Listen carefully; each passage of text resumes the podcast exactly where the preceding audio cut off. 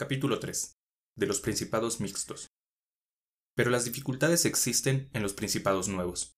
Y si no es nuevo del todo, sino como miembro agregado a un conjunto anterior, que puede llamarse así mixto, sus incertidumbres nacen en primer lugar de una natural dificultad que se encuentra en todos los principados nuevos. Dificultad que estriba en que los hombres cambian con gusto de señor, creyendo mejorar. Y esta creencia los impulsa a tomar las armas contra él, en lo cual se engañan pues luego la experiencia les enseña que han empeorado.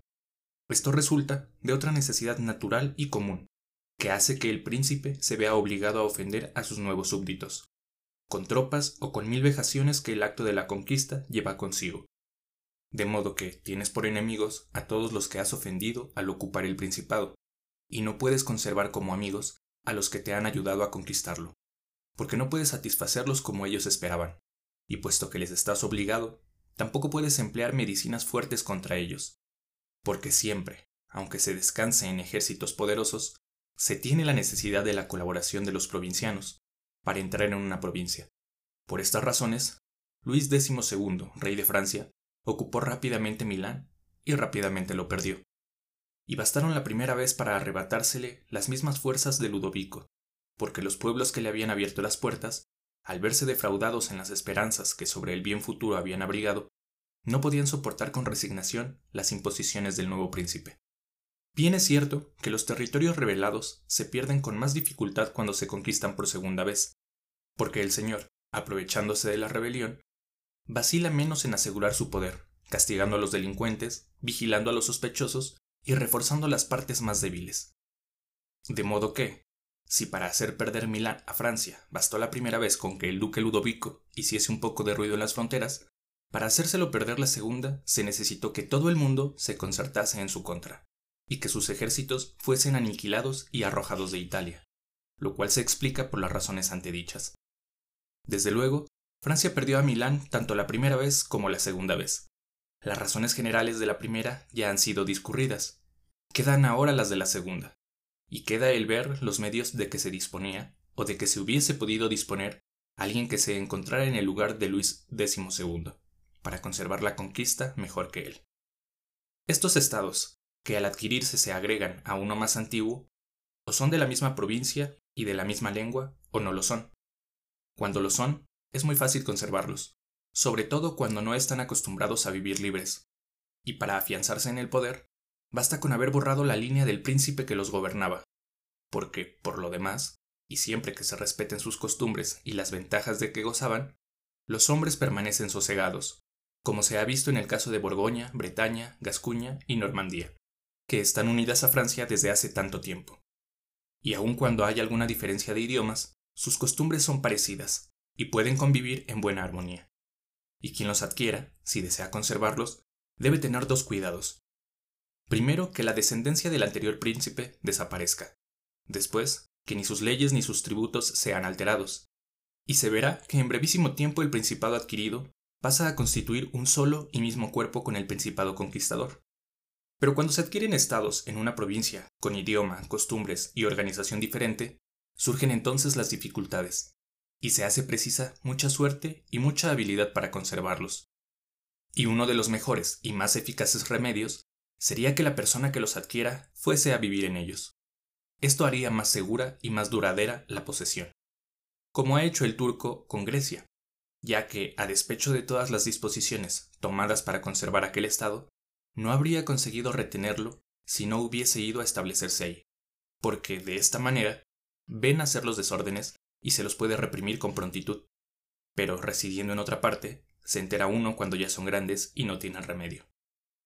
Además, los representantes del príncipe no pueden saquear la provincia, y los súbditos están más satisfechos porque pueden recurrir a él fácilmente y tienen más oportunidades para amarlo, si quieren ser buenos, y para temerlos si quieren proceder de otra manera. Los extranjeros que desearan apoderarse del Estado tendrían más respeto, de modo que, habitando en él, solo con muchísima dificultad podrá perderlo. Otro buen remedio es mandar colonias a uno o dos lugares que sean como llaves de aquel estado, porque es preciso hacer esto o mantener numerosas tropas. En las colonias no se gasta mucho, y con esos pocos gastos se les gobierna y conserva. y solo se perjudica a aquellos a quienes se arrebatan los campos y las casas para darlos a nuevos habitantes, que forman una mínima parte de aquel estado. Y como los damnificados son pobres y andan dispersos, jamás pueden significar peligro. Y en cuanto a los demás, como por una parte no tienen motivos para considerarse perjudicados, y por la otra temen incurrir en falta y exponerse a que les suceda lo que a los despojados, se quedan tranquilos. Concluyo que las colonias no cuestan, que son más fieles y entrañan menos peligro, y que los damnificados no pueden causar molestias, porque son pobres y están aislados, como ya he dicho. Ha de notarse, pues, que a los hombres hay que conquistarlos o eliminarlos, porque si se vengan de las ofensas leves, de las graves no pueden. Así que la ofensa que se haga al hombre debe ser tal que le resulte imposible vengarse. Si en vez de las colonias se emplea la ocupación militar, el gasto es mucho mayor, porque el mantenimiento de la guardia absorbe las rentas del Estado y la adquisición se convierte en pérdida. Y además, se perjudica e incomoda a todos con el frecuente cambio del alojamiento de las tropas, incomodidad y perjuicio que todos sufren, y por los cuales todos se vuelven enemigos. Y son enemigos que deben temerse, aun cuando permanezcan encerrados en sus casas. La ocupación militar es, pues, desde cualquier punto de vista, tan inútil como útiles son las colonias. El príncipe que anexe una provincia de costumbres, lengua y organización distintas a las de la suya, debe también convertirse en paladín y defensor de los vecinos menos poderosos, ingeniarse para debilitar a los de mayor poderío y cuidarse de que, bajo ningún pretexto, entre en su estado un extranjero tan poderoso como él. Porque siempre sucede que el recién llegado se pone de parte de aquellos que por ambición o por miedo están descontentos de su gobierno, como ya se vio cuando los etolios llamaron a los romanos a Grecia. Los invasores entraron en las demás provincias llamados por sus propios habitantes.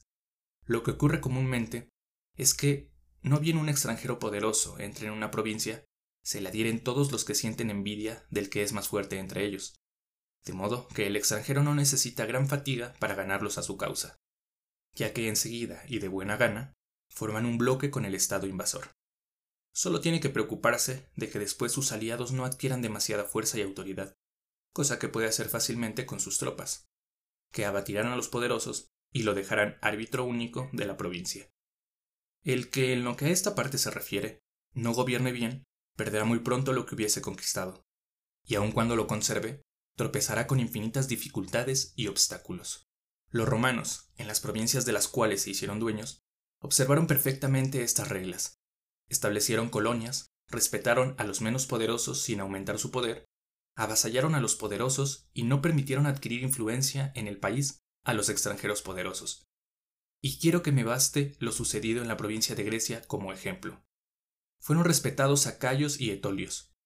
Fue sometido el reino de los macedonios, fue expulsado Antíoco, y nunca los méritos que hicieron Cayos o Etolios los llevaron a permitirles expansión alguna, ni las palabras de Filipo los indujeron a tenerlo como amigo sin someterlo. Ni el poder de Antíoco pudo hacer que consintiesen en darle ningún estado en la provincia.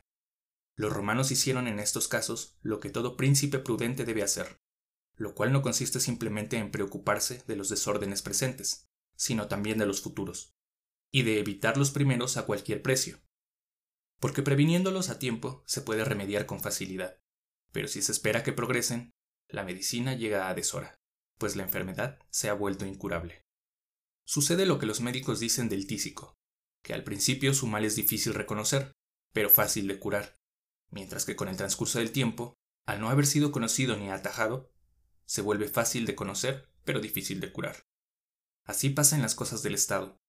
Los males que nacen en él, cuando se les descubre a tiempo, lo que solo es dado al hombre sagaz, se les cura pronto, pero ya no tienen remedio cuando por no haberlos advertido, se los deja crecer hasta el punto de que todo el mundo los ve.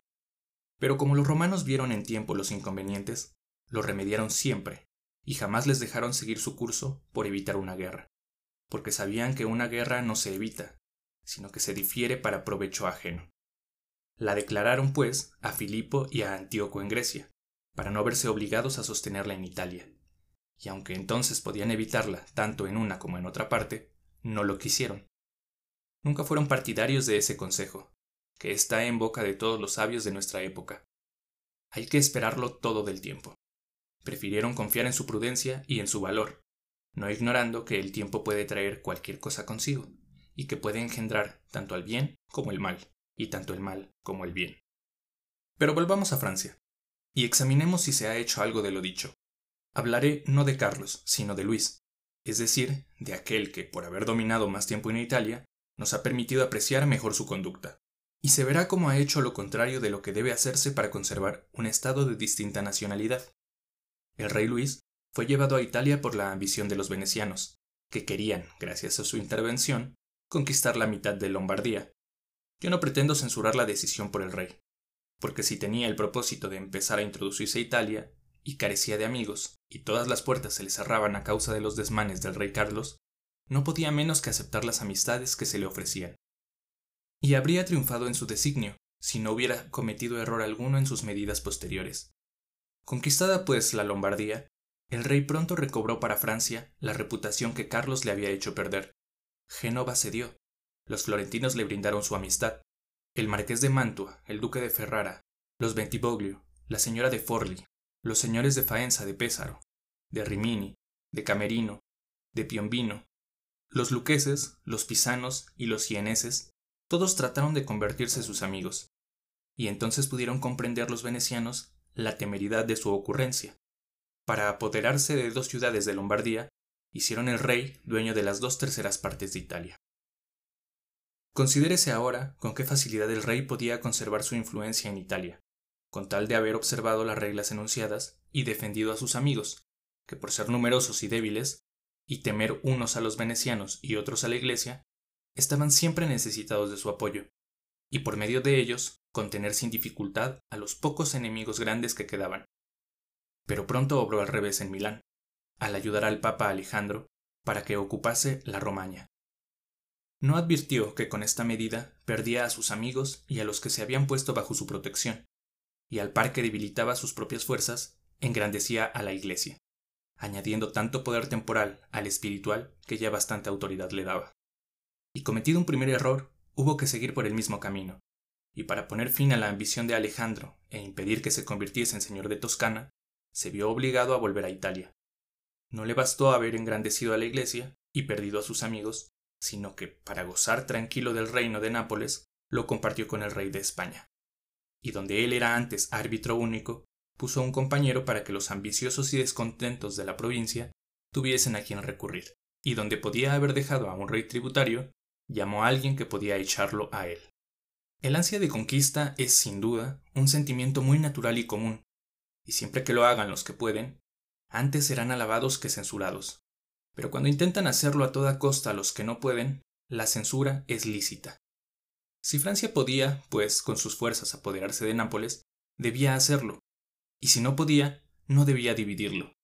Si el reparto que hizo de Lombardía con los venecianos era excusable porque le permitió entrar a Italia, lo otro, que no estaba justificado por ninguna necesidad, es reprobable. Luis cometió, pues, cinco faltas. Aniquiló a los débiles, aumentó el poder de un poderoso de Italia, introdujo en ella a un extranjero más poderoso aún, no se estableció en el territorio conquistado y no fundó colonias. Y sin embargo, estas faltas, por lo menos en vida de él, podían no haber traído consecuencias desastrosas, si no hubiese cometido la sexta, la de despojar de su estado a los venecianos, porque en vez de hacer fuerte a la Iglesia y de poner a España en Italia, era muy razonable y hasta necesario que lo sometiese.